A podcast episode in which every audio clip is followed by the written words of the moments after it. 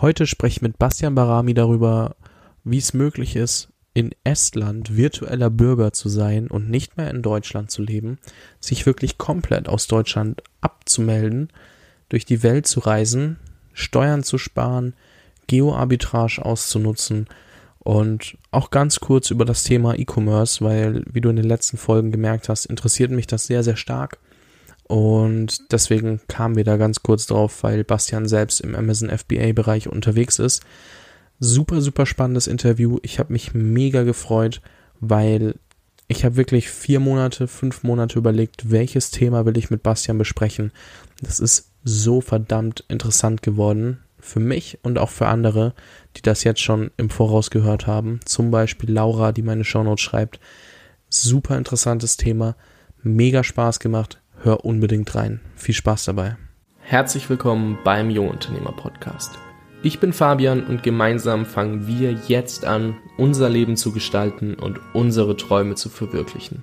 Lerne von jungen oder bereits erfolgreichen Unternehmern, wie du die beste Version deiner selbst wirst und spare dir durch ihre besten Tipps Zeit auf dem Weg zum Erfolg. Nimm dein Leben von jetzt an selbst in die Hand. In der heutigen Podcast-Folge habe ich Bastian Barami zu Gast und Bastian ist erstmal mit voller Leidenschaft digitaler Nomade, hat tatsächlich keinen Wohnsitz mehr in Deutschland, was ich einen sehr, sehr starken Schritt finde, wo ich wirklich großen Respekt vor habe. Und es, ja, er hat sein eigenes Unternehmen im Bereich Amazon FBA, ermöglicht aber gleichzeitig mit seinem Blog Office Flucht ein Leben in Freiheit und holt die Leute aus dem Büro raus, wie der Name schon sagt. Und ich bin super, super froh, Bastian endlich hier dabei zu haben. Wir haben so lange überlegt, über was für ein Thema wir sprechen sollen und du kannst echt gespannt sein. Es geht nämlich darum, dass es virtuelle Staatsbürgerschaften gibt und was wirklich dahinter steckt und wie Bastian diesen Schritt gegangen ist. Und ja, Bastian, ich bin super, super froh. Du bist gerade in Chiang Mai im Coworking Space. Herzlich willkommen. Hey Fabian, danke für das super nette Intro und äh, danke, dass ich dabei sein darf. Ähm, ich bin tatsächlich mittlerweile schon wieder auf Bali. mein Fehler. äh, nicht in Chiang Mai, aber ich bin auch erst vor einer Woche hier hingeflogen und es geht auch bald wieder zurück. War eine Woche ähm, Zeit, ne, das eigentlich rauszufinden. halt so wild, man, halt so wild. Ist ja sowieso auch eine so der, der Top-Destinationen hier für digitale Nomaden. Das stimmt. Ja, ähm, ganz kurz bist du dann in U-Boot gerade, weil ich immer alles von Robert genau. gesehen habe. Okay, dann bist du wahrscheinlich genau. im Outpost, wo Robert auch immer saß und gesagt hat, du stehst drauf oder ist das der andere? Äh, exakt, ich habe den Robert hier auch sogar ähm, letzte Woche noch getroffen, beziehungsweise in einer anderen Stadt in Canggu. Ähm, aber auch letztes Mal, als ich im November hier war, äh, haben wir hier uns ein paar Nächte um die Ohren geschlagen, ja. Okay, das ist cool. Ähm, ja, cool. Jetzt habe ich da schon kurz drüber gesprochen. Du bist digitaler Nomade, hast dein eigenes Unternehmen. Äh, war ja nicht immer so. Du hast ja auch mal studiert. Wie hat sich das Ganze denn entwickelt? Oh Mann, ähm, ja, ich bin ja sowieso, wie, wie äh, wir eben schon mal vor dem Call besprochen haben, echt äh, beeindruckt, wie, wie jung mittlerweile viele Leute, Leut, Leute sind, die, die unternehmerisch tätig werden können. Ich meine, das ist ja auch der Name deines Podcasts, aber ähm, ich bin jetzt 32 und ähm, habe definitiv nicht so früh den Weg zum, zum Unternehmertum gefunden. Ich habe ähm, zweimal studiert, beide Male Lehramt, beide Male aber so komplett unterschiedliche Fächer. Dazwischen eine Ausbildung zum Hotelfachmann gemacht. Ähm, allerlei Gelegenheitsjobs und all sowas. Und äh, ja, um, äh, mit Umwegen dann quasi erst den Weg zum, zum Unternehmertum gefunden. Und eigentlich alles, was ich immer gemacht habe, war trotzdem immer so äh, ausgerichtet auf ortsunabhängiges Leben beziehungsweise auf ähm, unterwegs arbeiten können oder zumindest halt ähm, mehr von der Welt sehen. Ich wusste eigentlich noch gar nicht, dass Arbeiten und Reisen gleichermaßen geht. Und deshalb habe ich dann halt eine Ausbildung zum Hotelfachmann gemacht, ähm, in einem Alter, in dem ich halt nicht wirklich irgendwas gut konnte oder nicht wusste, was überhaupt ähm, es alles für Möglichkeiten gibt, insbesondere von Online-Arbeiten, weil als Hotelfachmann, der dann ähm, zwar die Möglichkeit hat, irgendwie in schönen Resorts, an schönen Orten zu arbeiten, bist du halt am Ende der Ausbildung nicht viel mehr als ein etwas besserer Kellner. Darf ich ganz Und, kurz äh, einhaken? Ich möchte mal ja. zitieren von der Über mich-Seite aus deinem Blog also ja. aus der Zeit als Hotelfachmann. Um die 60 ja. Stunden die Woche, stets frisch rasiert in Anzug und Krawatte. Danach ging es dann in einen schönen geregelten Job 9 to 5. Büro, Schreibtisch, ergonomisches Mauspad, Kaffeemaschine, Chef, Kollegen, Kopierer. Bitte erschießt mich. So ja, das, das, ähm, das fasst es dann doch ganz gut zusammen. Ja. Man denkt halt zunächst irgendwie, dass, dass äh, gerade wenn man so einen unkonventionellen Job hat, also un ähm, unregelmäßige Arbeitszeiten, wo man halt wirklich äh, rund um die Uhr halt arbeitet, verschiedenste Schichten und sowas einen natürlich auch ziemlich äh, fertig macht, dass man dann halt irgendwie so die Erlösung findet im, in geregelten Arbeitszeiten und Wochenende und sowas, ne? So das, das, das typische Bild eines Jobs halt. Und ähm, habe dann auch ein bisschen mehr verdient, einen kleinen Firmenwagen und so. Aber äh, das hat mich noch viel mehr runtergezogen eigentlich als, als der Hotelfachjob. Ja, und dann, ähm, wie das dann eben so passiert, wenn du irgendwie unglücklich bist mit deiner Lebenssituation, dann äh, googelt man eben die banalsten Suchanfragen äh, online und äh, da habe ich dann tatsächlich so Sachen eingegeben wie, wie verdiene ich Geld im Internet, wie, wie werde ich reich und all so ein, äh, so ein Quatsch. Und äh, weil in dem alten Mindset, insbesondere wenn du so aus der Fünf-Sterne-Hotellerie kommst, dann denkst du natürlich auch irgendwie, äh, oder du wirst die ganze Zeit konfrontiert mit diesem krassen Reichtum und kannst halt selber kaum deine Miete zahlen mit dem Lohn, wenn du jetzt irgendwie in Düsseldorf mitten im Zentrum äh, eine Einzimmerwohnung hast. Und ähm, deshalb habe ich dann eben sowas gesucht, wie, wie werde ich reich und so. Und dann äh, gibt es natürlich extrem viele Bauanfänger und all sowas. Und bin dann hinterher aber auf die Seite gekommen von Per Wandinger, selbstständig im Netz. Das ist so das Urgestein in Deutschland, wenn es um Online-Arbeiten geht. Er hat, glaube ich, mittlerweile über 6000 Artikel online. Das ist echt krass. Und derzeit in seiner Sidebar dann diese Buchempfehlung äh, Timothy Ferris, die Vier-Stunden-Woche. Ne? Und äh, das ist ja so die, die Bibel der Nomaden, so der Klassiker. Und ähm, Timothy Ferris hat dann erstmalig halt so dieses Konzept vorgestellt, das mir damals noch gar nicht bewusst war. Und zwar ähm, das Konzept von Geoarbitrage. Und Geoarbitrage bezeichnet ja eigentlich nur, dass du in einer starken Währung dein Geld verdienst, in Deutschland dann zum Beispiel, und dann, ähm, wie ich jetzt auf Bali bin oder in, in Thailand oder sonst wo, dass man dort einfach ähm, aufgrund regionaler Unterschiede ähm, viel, viel mehr von seinem Geld hat, also quasi relatives Einkommen. Weil wenn ich jetzt, ähm, weiß ich nicht, 1500 Euro als Kassierer bei Aldi oder sowas verdiene, dann kann ich damit in Deutschland keine großen Sprünge machen. Aber ähm, in Südostasien ist es halt ein überdurchschnittliches Gehalt. Nun kann man jetzt zwar als, als Kassierer bei Aldi nicht unbedingt ortsunabhängig arbeiten, aber es ist halt trotzdem verhältnismäßig äh, einfach oder es ist kein, keine riesengroße Hürde, sich online ein, ein, ähm, ein Einkommen in der Höhe und natürlich auch nach oben sind die Grenzen offen aufzubauen. Und ähm, das war dann erstmalig so für mich so die, äh, dieser, äh, wie soll ich sagen, diese, ja, es war fast bewusstseinserweiternd, dass es sowas wie Reisen und Arbeiten gleichzeitig überhaupt gibt. Und dann hat man sich halt weiter in diese ganze Thematik eingelesen und ist dann irgendwann auf diesen Begriff digitale Nomaden gestoßen. Und ähm, ja, dann gab es halt irgendwie kein Zurück mehr. Ja, gut, äh, dann hast du halt eine Entscheidung getroffen und dich dafür entschieden und gesagt, hey, ich will das und dann gab es kein Zurück mehr. Ne? Richtig, richtig. Ich habe dann ähm, weiter über verschiedene Blogs, es gab ja einige amerikanische digitale Nomaden-Blogs. Die Nomadenszene in Deutschland ist ja noch gar nicht so enorm ausgeprägt. Und ähm, da gab es insbesondere einen Blog, der hieß, ähm, ich glaube, Location 180 oder Location Rebel. Und äh, der hatte halt äh, eine Online-Kursplattform empfohlen, die ich damals auch noch nicht kannte. Das war äh, Udemy. Kennst du bestimmt mittlerweile? Kenn ich. Ähm, da gibt es halt Online-Kurse zu allem Möglichen. Und da ich ja, wie gesagt, nichts nix konnte und nichts wusste gefühlt, ähm, habe ich dann erstmal haufenweise Online-Kurse zu verschiedensten Themen gekauft, weil die haben so einmal im Monat so eine Promotion gehabt, wo jeder Kurs irgendwie so 11 Dollar gekostet hat. Und ähm, dann habe ich halt aus verschiedensten Bereichen ähm, Kurse gekauft für Skills, die man irgendwie online machen kann, weil es musste halt ortsunabhängig funktionieren. Ich habe mir äh, Kurse zu App-Entwicklung, zu Programmieren lernen und keine Ahnung was alles gekauft. Und glücklicherweise war dann halt einer der ersten Kurse, die ich dann belegt habe zum Thema Amazon FBA. Ähm, Nochmal ganz kurz für die, die Amazon FBA nicht kennen oder denen das kein Begriff ist. Das ist im Endeffekt der Handel mit physischen Waren, äh, die man auf dem Marktplatz von Amazon verkauft nur ähm, dass man da dort äh, die Logistikdienstleistung von Amazon selbst nutzt. Das heißt, wenn ich jetzt ein Produkt herstellen lasse in Asien oder, oder sonst wo auf der Welt, kann ich das direkt zu Amazon ins Logistikzentrum schicken lassen. Und wenn es dann jemand auf dem Amazon-Marktplatz kauft, nehmen die das aus dem Regal, verpacken das, verschicken das. Völlig egal, ob ich jetzt auf Bali bin, in Deutschland oder auf dem Mond. Also grundsätzlich ist halt der, ist halt grundsätzlich der Kontakt, der physische Kontakt mit der Ware einfach nicht mehr notwendig. Und das ist natürlich auch revolutionär, weil ähm, früher selbst bei Onlinehandel man trotzdem noch irgendwie äh, sein eigenes physisches Lager hatte und Lagermitarbeiter und das alles irgendwie betreiben musste. Und das ist natürlich ähm, voller Gamechanger. Und deshalb ist das Thema FBA auch mittlerweile ähm, relativ beliebt in Deutschland. Und ähm, ich habe halt in Deutschland damals noch überhaupt gar keine Quellen dazu gefunden und war gerade dabei, meinen eigenen Blog aufzubauen, ähm, was auch recht lange gedauert hat, weil ich ja gar keinen technischen Background hatte. Und äh, wollte halt grundsätzlich erstmal über das Thema digitales Nomadentum schreiben, auch wenn ich selber noch nicht war. So ein bisschen wie beim Digitale Nomaden Podcast, die Jungs. Ja. Ähm, um einfach die Möglichkeit, die reine Möglichkeit äh, in die Welt hinauszutragen, um Leuten halt so ein bisschen das, das Bewusstsein dafür zu vermitteln, dass so der normale 9 to 5, beziehungsweise in Deutschland ist es eigentlich der 9 to 6, weil wir haben ja eine Stunde Zwangspause, ähm, dass man dass man das nicht einfach über sich ergehen lassen muss, sondern dass es eben Alternativen gibt.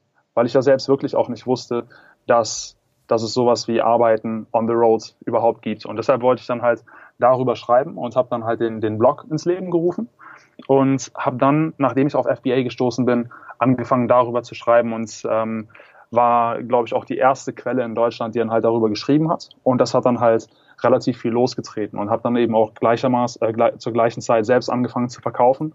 Und so kann man halt viel, viel schneller ähm, online sich ein Einkommen generieren, wenn man ja trotzdem physische Produkte verkauft. Weil wenn ich jetzt einen Blog starte und erstmal eine Reichweite aufbauen muss, oder genau wie bei einem Podcast, ne, ähm, das Ding ist ja, das Reichweite aufbauen kann sehr, sehr lange dauern. Und nicht jedem ist es dann eben vergönnt, das dann hinterher auch monetarisieren zu können. Man muss ja auch selber erstmal diesen Mehrwert kreieren. Aber bei einem physischen Produkt hast du ja einen direkten Gegenwert. Das heißt, unmittelbar, wenn du dieses Produkt eingekauft hast für einen geringen Preis, kannst du es eben auch für mehr verkaufen. Und dementsprechend ist es da relativ schnell möglich, sich einen Lebensunterhalt zu verdienen. Ja, guter Punkt und äh, da bin ich gerade auch dran, weil erstens, ähm, ich bin auch jemand, der quasi angefangen hat, über die Möglichkeit zu sprechen, bevor er in diese, ähm, ja, ins Unternehmertum dann eingestiegen ist. Also der Podcast ist ähnlich wie bei dir, der Blog dann gestartet und auch bei den Jungs Timo und Sascha, der digitale Nomaden Podcast. Also ich wollte da auch hin, aber ich wusste noch nicht, wohin will ich denn überhaupt, also genauer. Und so habe ich auch gestartet, deswegen ähm, sehr, sehr spannende Geschichte. Und ich interessiere mich tatsächlich gerade für Dropshipping. Ähm, zwar noch nicht über Amazon, sondern erstmal über einen eigenen Online-Shop und dann noch aus Asien importieren. Das heißt, die ja. würde ab dem Moment, wo Budget da ist, natürlich dann auch in Lager bei Amazon schicken, dass man das lieber so verschicken lässt, als dass die Leute 20 Tage darauf warten. Aber für den ersten Moment habe genau. ich nicht einen Kontakt mit dem Produkt und kann trotzdem, sagen wir mal, 10 Euro Marge machen bei einem 1-Euro-Produkt. Äh, ja. Oder halt ähm, bei teureren Produkten auch mehr Marge.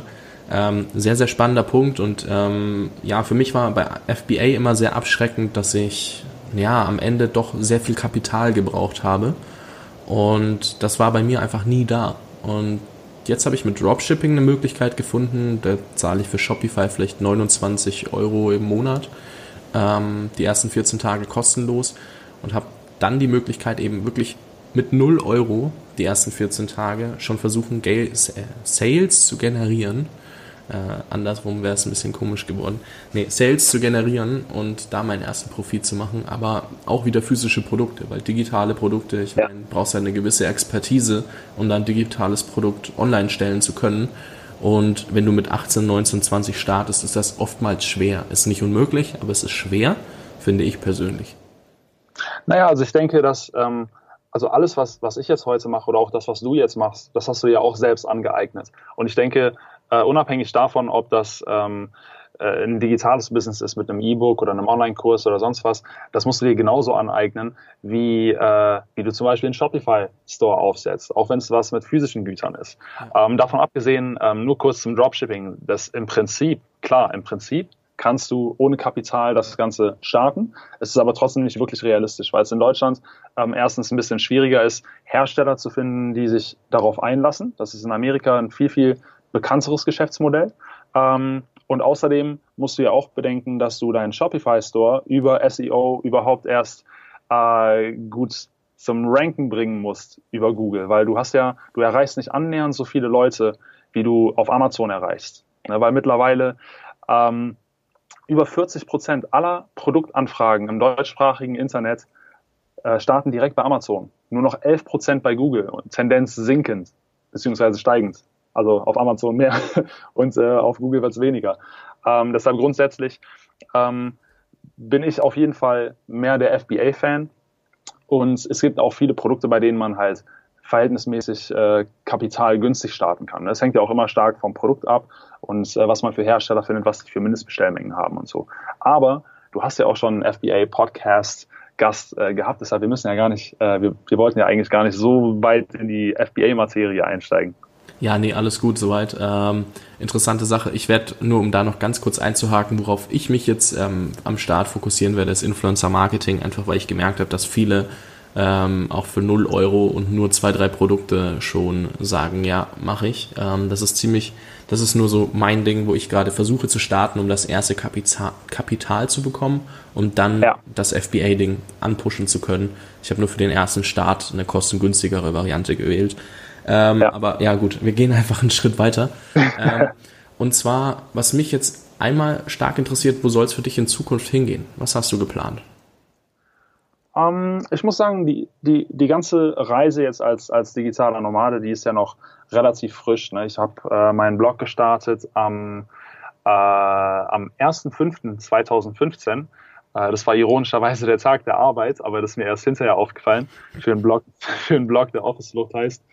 Ähm, aber deshalb ist es ja für mich auch alles noch so Neuland, immer noch. Also er ist jetzt noch keine zwei Jahre alt und ähm, ich habe in der Zeit eben wahnsinnig viele Dinge dazugelernt und ähm, man, man muss ja auch immer offen sein für, für, für das, was, was, was einem unterkommt, für die Leute, die man kennenlernt, so die Impulse, die man kriegt und sowas. Und es kann, es kann echt eine Begegnung sein, die dich wieder in eine ganz andere Richtung schiebt. Ne? Und jetzt aktuell bin ich zwar sehr froh, dass, ähm, dass ich jetzt äh, ortsunabhängig arbeiten kann und, und, und viel reisen kann.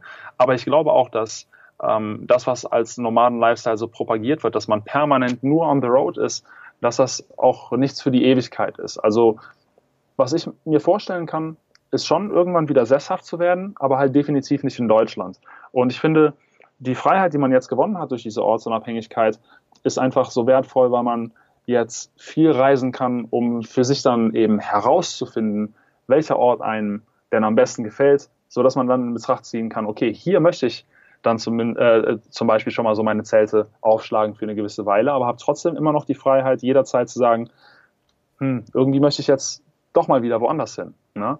Ähm, deshalb grundsätzlich äh, glaube ich sowieso, dass, dass sich die gesamte Arbeitswelt immer mehr in Richtung Ortsunabhängigkeit orientieren wird, weil, ähm, weil viele Menschen einfach weit effizienter arbeiten, wenn sie sich allein schon den Weg zur Arbeit immer sparen. Ne? Überleg mal, wie viele Leute jeden Tag äh, über eine Stunde pendeln oder so. Wenn du jetzt theoretisch, und du kannst ja, wenn du jetzt nicht gerade Schreiner oder Metzger bist, kannst du ja fast jeden Job remote machen übers Internet. Sei es jetzt über, über Skype oder Google Hangouts, wenn du jetzt Team-Meetings brauchst. Oder es gibt ja schon seit über zehn Jahren gibt so Software wie Go to My PC, wo du von überall auf der Welt, wo du Internet hast, direkt auf den Firmenrechner in, lass es Gelsenkirchen sein, zugreifen kannst und dein Chef sogar sieht, wie die Maus sich auf dem Bildschirm bewegt. Ne? Ähm, die meisten Leute sind halt irgendwie noch nicht so ganz äh, bereit dafür. Aber zurück zur eigentlichen Frage, ähm, wie es für mich jetzt weitergeht ich sage dir ganz ehrlich, ich ähm, habe überhaupt gar keine weiten Zukunftspläne, weil ich, ähm, weil ich mich erstens gern überraschen lasse, was auf mich zukommt. natürlich habe ich so gewisse Short-Term-Goals äh, für so ein paar Projekte, die ich jetzt gerade, äh, an denen ich jetzt gerade arbeite. Aber ich kann dir nicht sagen, wo ich in sechs Monaten bin. Ich kann dir auch nicht sagen, was exakt so meine Haupttätigkeit in sechs Monaten sein wird, ne, weil ich einfach nicht weiß, wem ich begegne, was auf mich zukommt und ähm, ich äh, bleibe da einfach gern offen für alles. Aber ich habe mich jetzt halt aus Deutschland abgemeldet zum Ende des Jahres, zum, Let äh, zum Ende 2016 und ähm, unternehmerisch geht es jetzt auf jeden Fall, sind alle Weichen auch auf Ortsunabhängigkeit gestellt und das ist ja auch ein Thema, über das wir heute äh, sprechen wollten. Ja, auf jeden Fall. Ähm, einmal ganz kurz einhaken bei dem Punkt, dass du sagst, ja, es wird immer mehr remote, also auch die großen Firmen fangen ja an, sich dafür zu interessieren. Das hat Markus Meurer mal erzählt, der Gründer der EDNX, ähm, dass jetzt auch immer mehr große Firmen tatsächlich bei der, der digitale Nomadenkonferenz vorbeischauen, um sich dort umzuschauen, was für Leute dort denn hingehen und merken, verdammt, da sind ja echt mega, mega smarte Leute dabei. Und äh, wenn wir da anfangen, remote zu arbeiten, kann sein, dass sich unsere Qualität einfach so viel verbessert, wie du auch sagst, weil die Leute effizienter sind, weil sie vielleicht auch mehr Spaß dran haben oder nicht nur vielleicht, ich gehe jetzt einfach mal davon aus, äh, dass die Leute ja. auch mehr Spaß dran haben und dann viel, viel lieber dafür arbeiten, wenn sie halt diese Unabhängigkeit haben. Und da sieht man einfach, wo dieser Trend hingeht, weil ich glaube, Markus hat mal gemeint, dass sowas wie Mercedes da zum Beispiel hingeht auf diese Konferenz und das ist einfach, das kann man sich im ersten Moment nicht vorstellen, aber irgendwie ist es wirklich der nächste logische Schritt, wie du auch angesprochen hast. Und ja. da bin ich super, super gespannt, wie sich das entwickeln wird, weil das wird, glaube ich, für alle von uns mal interessant, auch wenn wir vielleicht nicht für Mercedes arbeiten wollen. Aber ab dem Moment werden große Konzerne an sich wieder interessant, ne? weil gerade werden die für uns, also für dich und mich und vielleicht auch für jeden Zuhörer immer uninteressanter. Aber wenn die dann eine Möglichkeit bieten, das Ganze remote und ähm, sehr angenehmen, in angenehmen Verhältnissen zu, anzubieten, dass du wieder für sie arbeiten kannst, könnte es interessant werden. Weißt du jetzt nicht, kannst du nie beurteilen, kommt natürlich auf die Situation an. Ähm, was ich weiterhin sehr spannend fand, war, dass du gesagt hast, ja, ähm, ich schaue gerade, wo ich wirklich hin will, also wo ich sesshaft werden möchte. Ähm, lass mir da aber Zeit, schau mir verschiedene Länder an, aber Hauptsache nicht Deutschland. Ähm, sieht, man, ja auch an dem Schritt, wo du gesagt hast, ja, ich ähm, melde mich in Deutschland ab. Äh, ganz kurze Frage, was braucht es, dass man sich abmelden kann? Ähm, also meinst du jetzt aus unternehmerischer Sicht, also wenn du jetzt schon eine Firma betreibst oder im, im Allgemeinen? Aus privater Sicht. Aus privater Sicht ähm, braucht es eigentlich nur, dass du zum Einwohnermeldeamt gehst und äh, sagst, ich würde mich gerne abmelden. Und dann stellen die dir ein Formular aus äh, das dann eben deine, deine Abmeldebestätigung ist. Und das war's eigentlich. Die wollten von mir noch nicht mal einen Nachweis haben, keine, keine Wohnungskündigung, kein Flugticket oder was, gar nichts. Crazy, ich hätte mir das viel komplizierter vorgestellt. Naja, wenn du jetzt schon selbstständig bist und dann eine Firma in Deutschland hast und das irgendwie umstrukturieren möchtest auf was Internationales und so, dann, dann ähm, musst du da natürlich mehr Dinge beachten. Und ähm, so als wenn man in dieser deutschen Sicherheitsdenke ist, dann kommen natürlich auch so, so Dinge auf einen zu wie ähm, Auslandskrankenversicherung ähm, und äh, internationale Haftpflicht und all sowas. Ne? Also äh, ich persönlich bin da jetzt eben nicht so der große Sicherheitsmensch, dass ich mich jetzt total überversichere für den, für den Worst Case. Ähm, aber das sind natürlich alles Faktoren, äh, die viele Leute dann eben mit einbeziehen, äh, die das Ganze für, für manche eben so ein bisschen abschreckender oder, oder ja, undurchsichtiger machen. Ja. Ja, ähm, wie lange hat das denn insgesamt gedauert? Weil du sagst, du hast ja jetzt dann auch dein Unternehmen. Ähm, hast du das dann auch dementsprechend internationaler gestaltet? Ja, also ich habe ähm, jetzt aktuell habe ich gerade noch ähm, zwei Firmen. Also ich habe noch die Firma in Deutschland, ähm, über die aktuell noch das Amazon-Business läuft, weil ähm, falls du dich mit Amazon schon ein bisschen auseinandergesetzt hast, dann wirst du vielleicht mal hier und da gelesen haben, dass es bei Umfirmierungen, sei es jetzt auch nur von einer UG zu einer GmbH oder so, ähm, manchmal temporär zu Suspendierungen kommt, weil Amazon da irgendwie Probleme hat, diese Umstrukturierung vorzunehmen, ähm, ohne dass es dazu, also es, es geht eigentlich nie smooth äh, einfach durch, so dass du da nicht irgendwie zwischendurch eine äh, Verkaufserlaubnisentziehung hast oder sowas. Und das wollte ich halt vermeiden. Und deshalb, ähm, gerade weil, weil ich ja jetzt international umfirmiert habe, beziehungsweise eine neue Firma aufgemacht habe, dachte ich mir, dass eine internationale Umfirmierung mit Amazon halt problematisch würde. Mhm. Und deshalb habe ich das dann äh, eben weiter über die deutsche Firma laufen lassen, habe aber auch ähm, jetzt neue, neue Produkte, eine neue Brand gelauncht, so dass ich jetzt die alte ähm, einfach nur abverkaufe. Solange bis der Restbestand abverkauft ist, bleibt die deutsche Firma noch offen und alles Neue läuft jetzt halt über die neue Firma. Und die neue Firma, die habe ich gegründet in Estland. Und was Estland so attraktiv macht oder warum ich überhaupt darauf gekommen bin, ähm, Estland ist ja ein kleines europäisches Land, so mit 1,3 Millionen Einwohnern und ähm, haben viele Leute einfach gar nicht so auf dem Schirm, weil ich meine, es ist, es ist jetzt touristisch nicht unbedingt das attraktivste Land, das man jetzt irgendwie auf dem Schirm hat, um da mal Urlaub zu machen.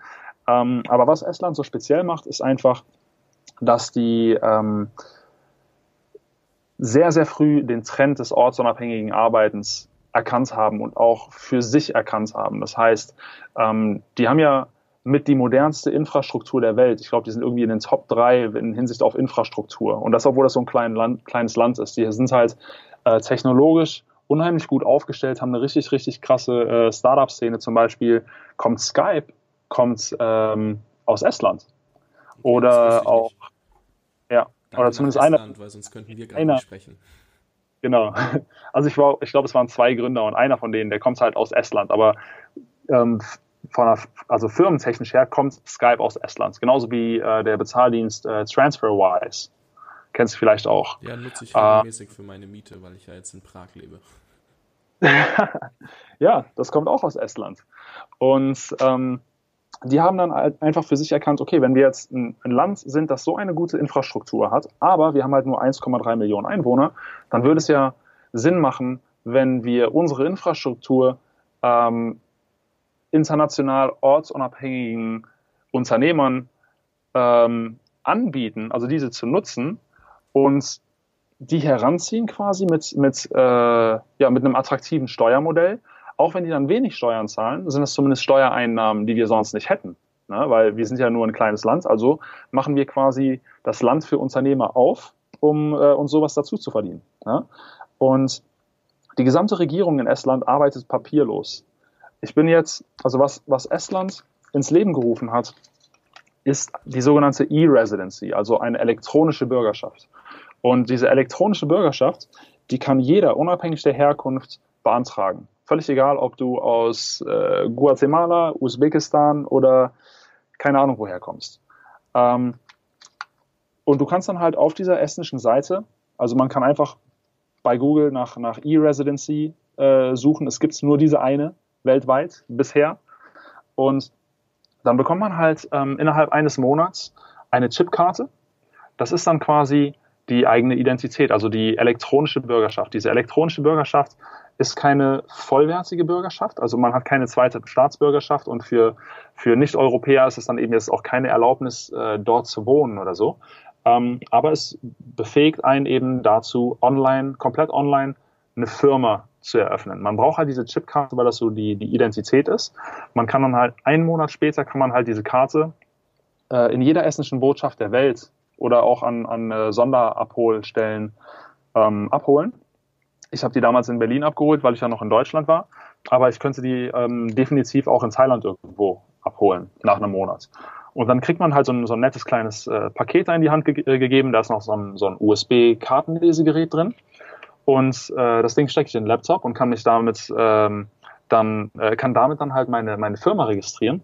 Und ich habe jetzt eine sogenannte OÜ eröffnet. OÜ ist die Geschäftsform, die Essen, das estnische Pendant zur GmbH. Nur kostet eine, eine deutsche GmbH, also da braucht man halt ähm, 25.000 Euro Stammkapital.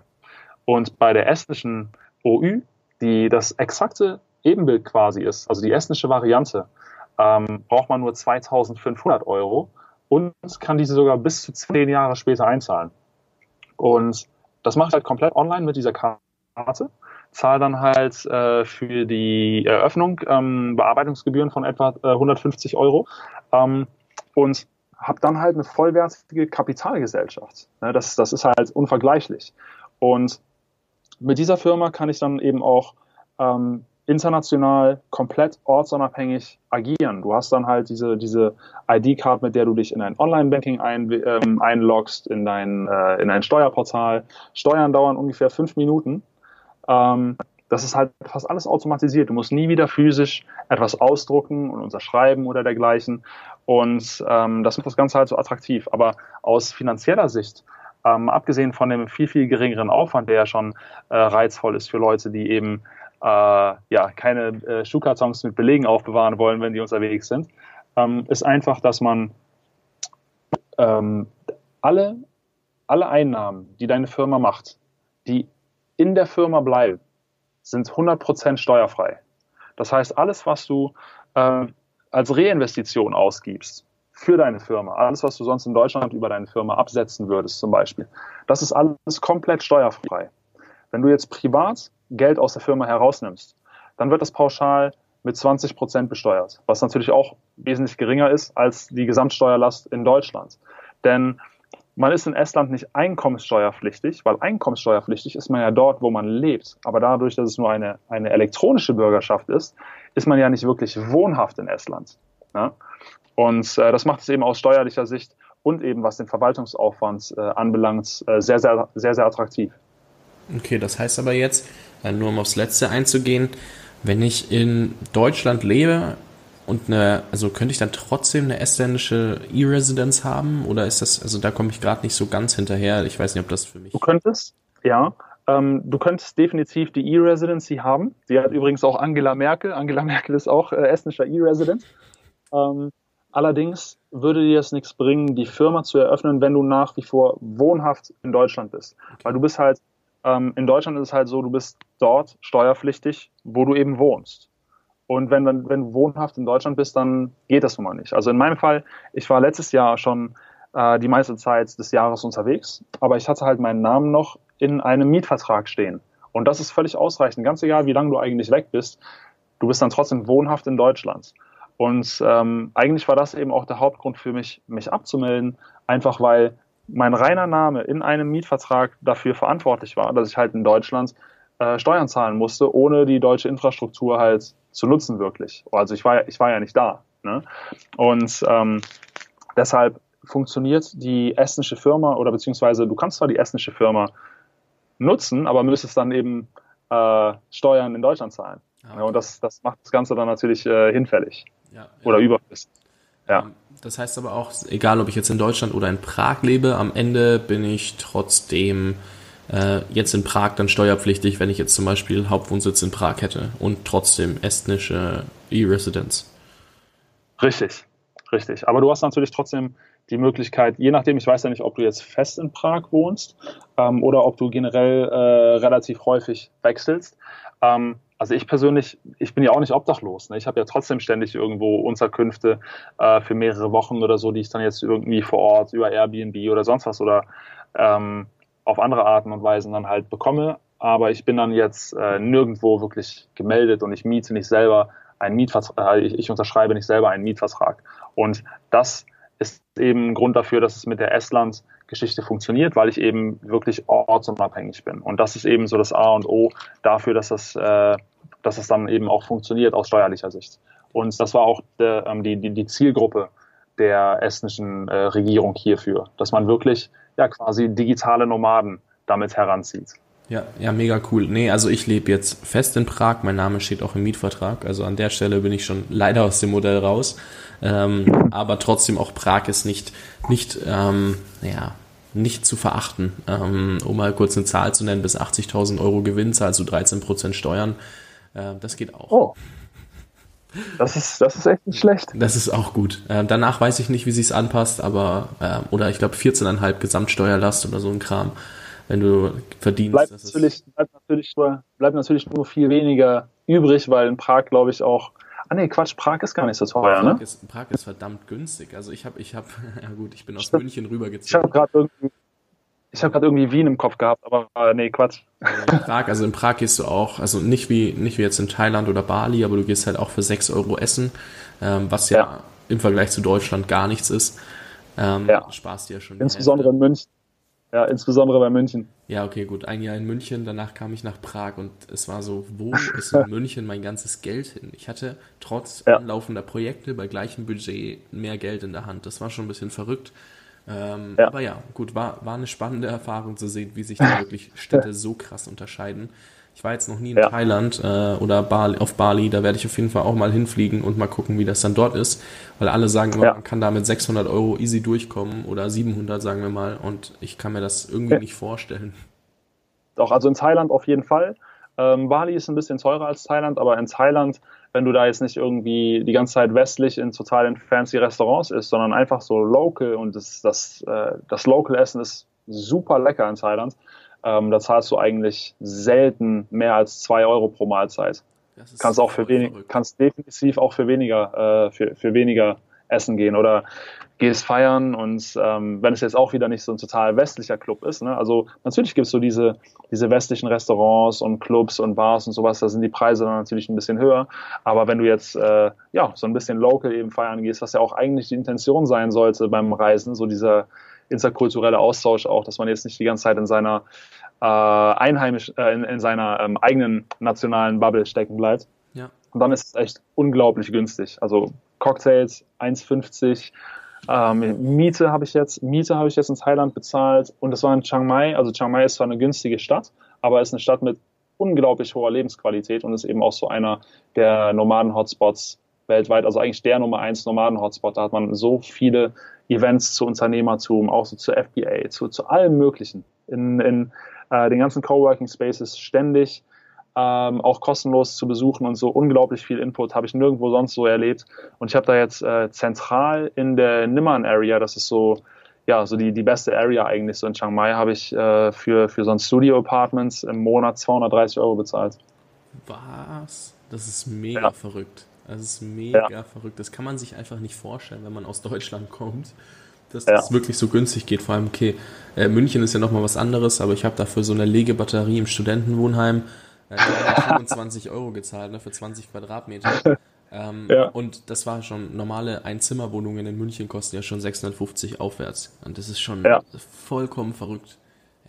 Leg Legebatterie, oh Mann. Ja, ist um, halt ähm, wirklich so.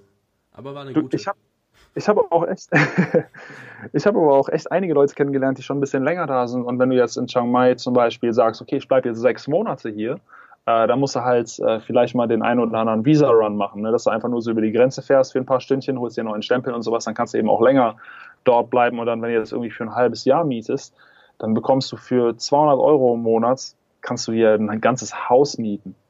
Okay, wann das ist dann vielleicht. das ist dann zwar nicht exakt in der Nimmern-Area, aber auf dem Roller, fährt, da, fährt ja jeder Roller, ne? Und es macht auch mega Spaß, so bei, bei der Umgebung, die du da hast. Ähm, und es hat in den sechs Wochen, die ich jetzt als letztes da war, nicht einmal geregnet und so. Und dann äh, fährst vielleicht zehn Minuten von viel, viel günstigeren Wohngegenden in so die, die Hotspots. Also man kann echt unglaublich günstig, äh, günstig leben in Thailand. Und das bei sehr, sehr hoher Lebensqualität. Ja, ja, ich, wie gesagt, ich bin schon von Prag fasziniert, wo ich hohe Lebensqualität für wenig Geld habe, also verhältnismäßig ja. wenig Geld. Wenn ich jetzt damit nach Thailand ziehen würde, das, das, das stelle ich mir gerade ziemlich geil vor, um ehrlich zu sein.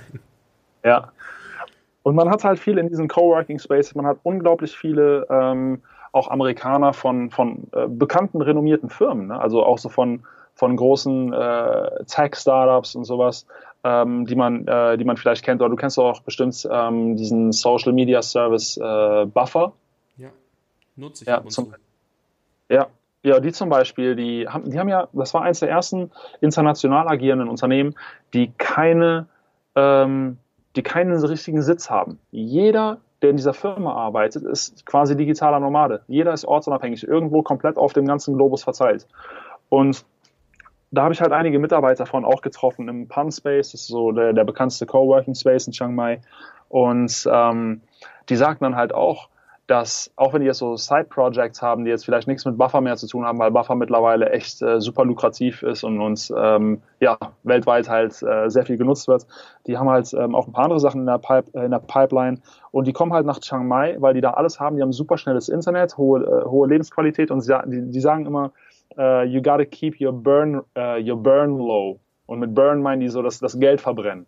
Ja. Ne? Also du, you, you gotta keep it low. Und deshalb kommen die halt nach Chiang Mai, weil du hast da eben alles und hast kaum Ausgaben, weil es dann eben super gut ist als Ausgangssituation, ähm, gerade als Unternehmer, wenn am Anfang so jeder Euro zählt. Das stimmt, das merke ich halt auch ähm, im Vergleich zu München. Ne? Wenn ich jetzt in München nicht mehr studieren würde, wäre ich sowieso schon aufgeschmissen, weil ich es mir gar nicht leisten könnte und müsste alles Mögliche machen, ja. Um gerade so zu überleben. Und hier in Prag ja. habe ich halt einfach viel mehr Geld auch und kann, selbst wenn ich mal 50 Euro irgendwo in ein Projekt stecke, die mir normal wehtun würden, weiß ich, okay, das ist gar nicht so schlimm. In Prag muss ich halt dann zwei, dreimal zurückstecken und dann ist das wieder drin. Ähm, einfach weil ja. ich sowieso schon weniger Geld ausgebe von Grund auf. Das ist echt richtig spannend, wie man das, also das merke ich extrem, dass ich je günstiger halt auch ähm, das Wohnen und Leben ist, desto mehr Spaß macht es aber auch ein neues Projekt anzustoßen, weil du weißt, okay, ich kann es mir einfach leisten. Ich habe gerade echt mega Bock drauf. Absolut. Und nochmal abgesehen davon, dass die Lebenshaltungskosten hier so gering sind, ähm, hast du halt in Asien auch enorm viele Produzenten jetzt auch von physischen Gütern, aber auch sehr, sehr viele, gerade in Chiang Mai, sehr viele Konferenzen zu Unternehmertum und Online-Unternehmertum. Und das sind dann alles ähm, Events, die, die man dann besuchen kann, die manchmal eben auch gewisse Preise haben, aber halt, halt immer noch geringe Preise. Zum Beispiel gab es jetzt kürzlich äh, den, den Nomad Summit. Da habe ich mir dann einfach ein Ticket geholt, weil das Ding, das, das Event, das ging halt über vier, fünf Tage. Und ähm, nur da, dadurch, dass ich mir dieses Ticket kaufe, das irgendwie äh, 100 Dollar gekostet hat, ähm, konnte ich dann halt meine gesamte Zeit in Chiang Mai, die ich dann halt dort verbracht habe, die Unterkunft, den Flug nach Chiang Mai, als ich aus Vietnam gekommen bin und sowas, alles quasi für diese Bildungsmaßnahmen in Anführungszeichen natürlich steuerlich geltend machen. Also war quasi der gesamte Aufenthalt äh, Geschäftsausgabe. Und du hast halt viele, ähm, äh, ja, viele ähm, Supplier für jegliche äh, physischen Produkte. Das heißt, du kannst dann hier in Asien natürlich noch viel, viel besser so auf Produktrecherche gehen, ähm, was dann eben zwangsläufig deinen Aufenthalt auch wieder zu einer Geschäftsausgabe macht. Ne? Also grundsätzlich, man kann so unglaublich günstig leben in Asien, aber nicht nur in Asien. Also man kann grundsätzlich auch in, in, in Lateinamerika zum Beispiel, habe ich relativ viel Zeit verbracht. Ähm, ist zwar ein bisschen teurer als, als äh, Südostasien, aber grundsätzlich äh, gibt es so viele Möglichkeiten, enorm günstig und äh, mit Weitsicht eben auf die, auf die Unternehmensentwicklung ähm, ja, deinen Standort zu wählen. Ne? Weil du wirst niemals, mir persönlich geht es zumindest so, dass ich nirgendwo so viele gleichgesinnte Leute treffe wie auf Reisen. Weil was, was mich interessiert, ist eben Reisen und Unternehmertum, während ich unterwegs bin. Und wo findest du denn dann diese Leute, ne? wenn nicht auf Reisen? Deshalb, wenn das so persönlich der Wunsch von jemandem ist, dass man sagt, okay, ich möchte jetzt ähm, unternehmerisch tätig werden, aber ich mache das eigentlich, weil ich auch mir erlauben möchte, reisen zu können. Ne? Dann wäre meine Empfehlung ganz klar, ähm, nach Chiang Mai zu kommen, weil hier eben die Burn Rate low ist, ne, weil man hier enorm günstige äh, Lebenshaltungskosten hat. Und, und das ist echt so der krasseste Ort, wenn es darum geht, sich mit gleichgesinnten, ortsunabhängigen Unternehmern aus jeder Sparte, die du dir vorstellen kannst, äh, zu connecten. Ja, sehr, sehr spannender Punkt. Also, ähm, Bastian, ich verlinke einfach dein Profil und jeder soll dir schreiben, der jetzt nach Chiang Mai möchte, nach dem coolen Pitch hier gerade. Dann bist sehr du gern, sehr verantwortlich, gern. das hier überzunehmen, zu übernehmen. Sehr gern. Also ich bin, ich bin ab dem äh, 11. April bin ich wieder da und dann wahrscheinlich auch so für zwei, drei Monate erstmal wieder. Cool. Ja, hört sich mega, mega spannend an. Ähm, und für mich wird das auch mal interessant, da wirklich zu sagen, ja, ich will mal ein, zwei, drei Monate irgendwo anders hin, weil ich habe bisher tatsächlich noch nicht ganz so viel von der Welt gesehen. Ähm, ja, das ist alles, alles irgendwo in Planung, aber irgendwie sehe ich, dass ich da trotzdem manchmal mir meine eigenen Steine in den Weg setze und mir denke, ja, aber Reisen ist doch immer so teuer. Das verbinde ich nämlich immer damit, weil man ja immer, also Reisen war immer teuer, wenn man halt doppelte Kosten hat. Ne? Also wenn du es nicht schaffst, in Deutschland zum Beispiel dein Zeug unterzuvermieten oder ähm, ja. halt nichts mehr in Deutschland hast, dann ist Reisen, also wenn du da noch eine Wohnung hast, dann ist Reisen halt teuer, wenn du auch ein Auto zum Beispiel hast. Ähm, aber irgendwie, das, das, geht in meinem Kopf noch nicht so ganz voran, dass das wirklich so günstig ja. sein kann zu reisen. Ich verstehe das, dieses, dieses Mindset und ich habe früher halt auch hauptsächlich so, so Pauschalurlaub und sowas gemacht. Ne? Aber ähm, mit der Zeit, je unkonventioneller du reist und dann äh, eben nicht mehr in irgendeinem Hotelkomplex bist und vielleicht selber über Airbnb oder so dir eine Unterkunft suchst und, und mittlerweile, hör mal, die Flüge sind auch, Fliegen ist so günstig geworden. Also eigentlich, eigentlich muss man echt sagen, Reisen ist billiger als zu Hause zu bleiben. Wenn es nicht gerade Prag ist, aber in München auf jeden Fall. Ja, das stimmt. Also für das Geld, das ich in München habe, da fliege ich dreimal nach Thailand und zurück. Das ich ja. brauche, um normal leben zu können. Ähm, ja, ja, das ist schon echt, ist schon echt verrückt.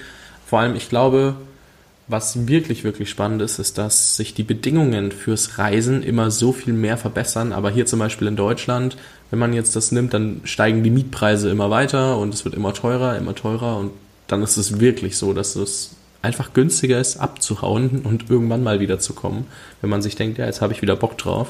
Das ist schon, ja. ist schon echt verrückt, dass sich die Bedingungen zum Reisen so krass verbessern, weil zum Beispiel, gut, Ryanair fliegt jetzt, glaube ich, keine Langstreckenflüge, aber wenn du innerhalb Europa unterwegs, Europas unterwegs sein möchtest, dann fliegst du für 10 bis 50 Euro irgendwo hin. Ja. Ähm, das ist vollkommen verrückt. Das war vor fünf Jahren noch unvorstellbar. Ja, und mit äh, Eurowings zum Beispiel, ähm, ich glaube, das, das ist, äh, ich glaube, die gehören mit zu, zu German Wings, wenn ich mich nicht irre. Äh, Eurowings, du kannst mit Eurowings für 200 Euro nach Thailand fliegen. Ja, ja, ich bin letztens mit Eurowings für 35 Euro von Prag nach Köln geflogen. Die gehören zu German Wings und German ja. Wings gehört ja zu Lufthansa, also von daher, ja. ähm, die wissen schon, wohin sie gehen müssen. Das ist schon. Ja. Und, und dann zahlst du halt irgendwie 130 Euro für ICE Köln-Berlin. ja, gut. Ich habe auch schon mal, ähm, hätte auch schon oder habe auch schon viel Geld für einen Flieger gelassen, weil ich einen, hm. einen falschen gebucht habe, einen EC verpasst habe und dann war es halt irgendwann vorbei. Aber Ich bin auch schon für 19 Euro mit dem ICE von Nürnberg nach Hamburg gefahren. Also es gibt schon mal so, mal so, ja. je nachdem, wann du halt dran bist und äh, was du dir gerade ja. ausguckst, kann es teuer ja. oder günstig sein. Auf jeden Fall. Aber ich glaube, das gilt auch fürs Reisen natürlich. Immer, immer. Ja, ähm, hast du jetzt einfach, weil wir gerade da so schön hin sind, hast du irgendwelche Tipps, wo man Flüge suchen sollte? Also was nutzt du als Flugsuchmaschine? Mm, ich nutze eigentlich am, am liebsten, ähm, wenn ich jetzt konkret ein gewisses Flugdatum vor Augen habe, äh, Momondo, ähm, weil die haben halt noch so eine Übersicht äh, direkt in der Flugsuche mit so, äh, mit so einem Balkendiagramm ähm, der, der, der vorigen sieben und der folgenden sieben Tagen, äh, Tage. Dann siehst du quasi, an welchem Tag es tatsächlich am günstigsten ist, so wenn du jetzt ein, kleinen, ein kleines Zeitfenster hast. Aber tatsächlich versuche ich gar nicht so sehr zu planen, wann und wohin ich fliege, weil du dann halt äh, viel, viel flexibler bist und uns relativ äh, einfach enorm günstige Flugpreise kriegen kannst. Es gibt zum Beispiel ähm, so eine Facebook-Seite, die heißt äh, Fly for Free, wenn ich mich nicht irre. Ähm, ich, ich schicke dir die gleich nochmal den Link, so damit ich jetzt hier keinen kein Unsinn erzähle. Ja, und die ähm, posten halt die ganze Zeit so, so ein bisschen ähnlich wie Urlaubsguru, nur bezogen halt auf, auf Flüge, ähm, die krassesten Flugdeals halt. Und dann äh, findest du manchmal echt so Interkontinentalflüge für, für 30 Euro oder sowas. Also das ist manchmal echt extrem krass. Ähm, und wenn du jetzt eben ortsunabhängig bist und da keine, keine festen Orte und Zeiten hast, wo du anwesend sein musst, dann kann das eben auch schnell so zu so einer Impulsiventscheidung werden. Ja, also wenn mir jetzt jemand morgen sagt, ich kann übermorgen für 30 Euro nach Thailand fliegen, dann bin ich dabei. Definitiv. Nee, also, dann bist du auf jeden Fall herzlich willkommen bei mir. Ja gut, das, das, das nehme ich auf jeden Fall gerne an. Äh, ja, ich werde mir das auf jeden Fall anschauen, weil das wusste ich zum Beispiel nicht. Also so interkontinental war ja für mich immer noch relativ teuer. Also meine, 200 Euro sind für jemanden, der mit sehr wenig Budget versucht auszukommen, äh, doch noch eine ja. gute Nummer. Wenn man es überlegt, nicht ja. teuer, aber relativ.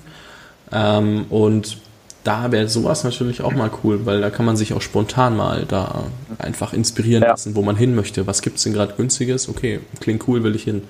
Das ist ein sehr, sehr spannender Punkt.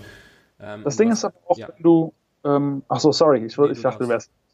Ähm, das Ding ist auch, je mehr du reist, desto günstiger wird Reisen aber auch für dich. Weil jetzt in meinem Fall zum Beispiel meine, ähm, meine ganzen Waren, die ich einkaufe für Amazon, die kaufe ich alle mit Meilenkreditkarten. Weil ich hätte nichts davon, wenn ich, da, wenn ich jetzt irgendeine stinknormale Kreditkarte nehme. Also habe ich halt von verschiedenen Airline Alliances ähm, Kreditkarten, die ich abwechselnd nutze, um gleichermaßen zu sammeln. Und so fliege ich eben dann eben auch viel über, über gesammelte Meilen. Ähm, und gerade wenn ich jetzt sage, dass wenn ich in Chiang Mai bin oder irgendwo in Asien und dann halt rechtfertigen kann, dass das Business Expenses sind, dann zahle ich hier eben auch meine Miete und, und alles mit meiner geschäftlichen Meilenkreditkarte. Und so kann ich dann halt schnell auch Meilen ähm, für Flüge eintauschen. Ja, ja, das hört sich, das hört sich auch gut an. Das habe ich schon mal ähm, bei von Timo gehört, der dann erzählt hat, dass du das auf der Freiheits-Business-Konferenz erzählt hast. Mhm. Ähm, in deinem Vortrag und darauf eingegangen bist, dass du halt auch öfters mal umsonst fliegen kannst dadurch oder halt sehr, sehr, sehr ja. günstig. Und das ist schon auch ein Punkt. Ähm, gut, dafür brauchst du natürlich Business Expenses oftmals, ähm, die dann halt einen gewissen Rahmen haben, weil für 30 Euro kriegst du natürlich kein, nicht so viele Meilen, aber äh, trotzdem sehr, sehr spannender Punkt für jeden, der sich dafür interessiert. Ähm, können wir auch mal, von welchen Gängen gibt es von jeder Airline so eine Karte? Von jeder Airline äh, Alliance. Also du hast ja quasi diese, diese ähm, Airline-Zusammenschlüsse, sowas mhm. wie One World oder Star Alliance äh, und es gibt noch ein paar andere. Ähm, und wenn du von, von einer Airline dieser Alliance eine Kreditkarte hast, dann kannst du ähm, für jede Airline die gesammelten Meilen, die in dieser Alliance drin sind, nutzen. Okay. Ja, das heißt, ähm, wenn du jetzt äh, mit der Lufthansa Miles and More zum Beispiel äh, sammelst und da als kleiner Tipp, ähm, die haben sogar einen Überweisungsservice. Das heißt, wenn du, ähm, das haben nicht alle Kreditkarten, aber wenn du jetzt zum Beispiel eine Lufthansa Miles and More Karte hast, Kreditkarte hast, dann kannst du damit theoretisch auch einen Dauerauftrag einrichten und damit deine Miete zahlen. So sammelst du auch schon mal. Da fällt dann zwar ähm, äh, ein, kleiner, ein prozentualer Anteil auf diesen Betrag an, aber wenn man jetzt viel unterwegs ist zum Beispiel oder vorhat, viel unterwegs zu sein zumindest, ähm, dann ist es halt äh, ein relativ kleiner Betrag dafür, dass man ähm, ja währenddessen dann eben Meilen sammelt, wenn man sonst vielleicht nicht so die Möglichkeit hat, fleißig Meilen zu sammeln. Dann macht das vielleicht schon Sinn. Ähm, Und wenn ich jetzt halt einen Flug buchen würde bei irgendeiner anderen Airline, die auch bei Star Alliance ist, dann kann ich halt die bei Lufthansa gesammelten Meilen auch für, für diesen Flug nutzen. Ja, und meine, ähm, meine Lieblingskreditkarte, ah, das klingt schon voll dekadent, meine Lieblingskreditkarte. Ähm, ich habe eine, ähm, eine American Express. Ähm, da gibt es verschiedene, verschiedene Varianten der American Express, aber ähm, die American Express, die haben halt so ein Membership Rewards äh, Programm, also so heißen die Meilen bei denen quasi, es sind keine Meilen, sondern Punkte, die Membership Rewards. Und das ist das einzige Reward-System oder Punktesystem, wo man deren Punkte umwandeln kann in Meilen von jeder Alliance. Zum Beispiel, als ich im November, äh, letzten November auch hier war auf Bali, ähm, ich bin dann halt äh, über Weihnachten nach Deutschland geflogen und ähm, wir haben dann für ein Upgrade, ich bin mit Emirates geflogen und äh, ich hätte dann halt ein Upgrade haben können äh, für die Business Class. Wir haben aber halt bei Emirates selbst, weil die haben auch ein eigenes ähm, äh, Programm, das nennt sich Skyward, haben mir halt noch irgendwie 20.000 Meilen gefehlt. Und die hatte ich aber bei American Express und die konnte ich innerhalb von 24 Stunden rüberschieben und konnte dann halt ähm, ja den Rückflug nach Deutschland dann halt in Business Class fliegen. Und das halt alles nur mit gesammelten Meilen, für die ich ja nichts extra bezahlt habe. Ja, das ist mega krass. Also das in der Ordnung habe ich mir das noch nie überlegt. Deswegen ein sehr, sehr spannender Tipp und ich glaube auch ein sehr, sehr guter Reisetipp für jeden, der sich da jetzt, äh, der weiß, er möchte mehr reisen oder viel reisen und hat vielleicht auch ein Unternehmen, wo er die Ausgaben dann noch zusätzlich dafür nutzen kann. Ähm, weil ich meine, das ist ja ein gewisses Volumen, das du zum Beispiel mit FBA ähm, ja, dann über die Kreditkarten abwickelst, wo dann auch wirklich viele Meilen bei rumkommen können. Und ja, das ist mega, mega schlaue Taktik. Also sehr, sehr smart und sehr durchdacht, wie man gerade merkt. Ja, da gibt es noch so viele Leute, die das noch viel, viel krasser be beherrschen als ich. Also da gibt es richtige Spezialisten, die äh, sich mit nicht, nichts anderem als Travel Hacking so auseinandersetzen. Ähm, aber das ist eben auch was, wo, wo man sich reinarbeitet. Ja, ich habe gesehen, äh, free, Fly for Free Cheap Flights hast du mir gerade geschickt, ne? Ja, das ist die Facebook-Seite. Kannst du äh, dann einfach in die Show Notes packen. Mache ich auf jeden Fall. Perfekt. Ähm, ja, ähm, sehr, sehr, sehr, sehr, sehr spannend. Äh, ich wiederhole mich, aber ich kann es gar nicht anders sagen. Ähm, ja, cool. Also wirklich, da habe ich jetzt erstmal sehr viel mitnehmen können. Und zwar, ähm, ich muss regelmäßig bei der Seite vorbeischauen, um zu gucken, ob ich irgendwann mal hier rauskomme aus Prag. Äh, ganz entspannt. Oder ähm, ja, das, ja, ich wiederhole mich sehr, sehr spannend. Aber Bastian, ähm, fettes Dankeschön an der Stelle. Wir haben jetzt schon 51 Minuten gequatscht. Ähm, ich bin, bin froh, dass dein Internet so lange noch hält. es da ja auch noch die eine oder andere Komplikation gab, da du im Coworking Space keins hast. Die Frage ist. Das klingt auch wie ein Witz. Ja, das, das klingt echt wie ein Witz, so im Coworking Space kein Internet zu haben. Naja, gut. Äh, äh, welches Coworking müssen wir meiden, wenn wir auf Bali sind? Nein, ich bin, im, ich bin im Outpost gerade, aber das ist mein Lieblings-Coworking-Space. Nur heute haben die irgendwie Probleme, weil durch den Provider-Wechsel und so. Und deshalb, zum Glück reicht mein äh, Datenvolumen über einen Handy-Hotspot noch. Okay, perfekt. Ja, nee, ähm, an der Stelle äh, wollte ich noch fragen, hast du noch irgendwas, was du den, ähm, ja, den Zuhörern jetzt mitgeben möchtest, so als Schlusswort? Ähm, Grundsätzlich, wenn ihr zu, zu allem, was wir jetzt heute besprochen haben, ähm, weitergehende Fragen habt, äh, seid ihr herzlich eingeladen, mir eine E-Mail zu schreiben an bastian.officeflucht.de und ähm, falls ihr zufällig auf, auf der Durchreise nach Thailand seid oder so oder jetzt vielleicht noch die nächsten äh, Tage auf Bali, je nachdem, wie schnell diese Folge rauskommt, ähm, schrei also schreibt mich. Mittwoch. Morgen kommt sie raus? Scheiße, du bist äh, nee, immer so Samstag. schnell. Nee, warte, Samstag. Samstag kommt sie raus. Übermorgen.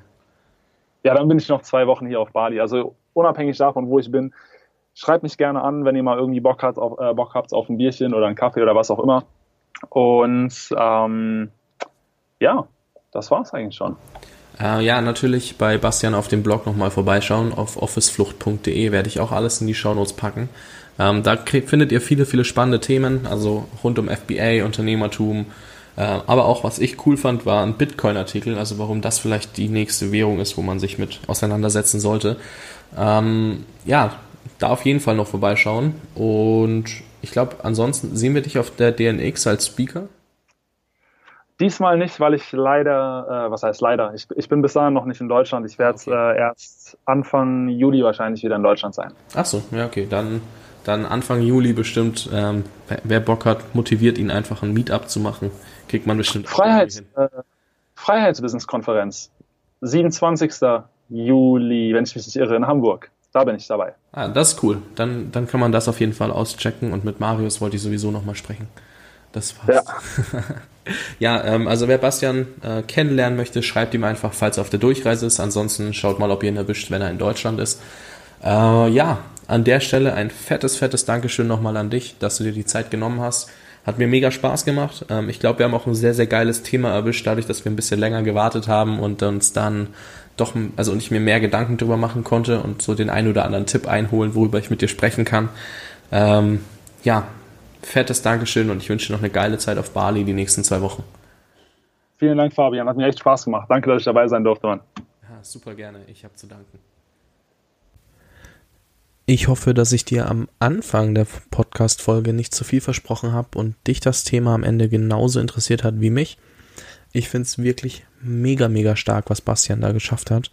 Er hat vor zwei Jahren oder zweieinhalb Jahren circa Office Flucht gestartet, FBA gestartet und jetzt reist er nur noch durch die Welt, wohnt nicht mal mehr fest in Deutschland und ja, ist E-Resident in Estland, was ich schon wieder verrückt finde, jetzt so aus meiner Perspektive.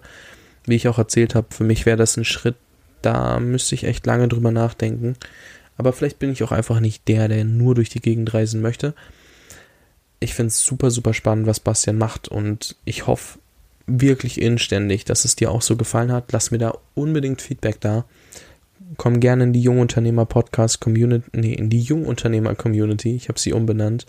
Ähm, auf Facebook über die Webseite gibt es einen extra Link im Menü, der heißt Community unter jungunternehmerpodcast.de oder jungunternehmerpodcast.de slash community. Da kommst du auch direkt zur, ja, Community, wie schon öfters erwähnt. Ansonsten auch gerne mein, auf meinem privaten Profil schreiben. Da können wir uns dann nochmal darüber unterhalten, was das Thema überhaupt ist, wie du starten kannst als digitaler Nomade. Ansonsten schreib nochmal Bastian, lies auf jeden Fall seinen Blog durch. Und ich wünsche dir einen mega, mega schönen Tag, einen mega erfolgreichen Tag und bin sehr, sehr gespannt, was du so zu dieser Folge zu sagen hast und was du daraus mitgenommen hast. An dieser Stelle einfach noch ganz viel Spaß. Dein Fabian. Ciao, ciao.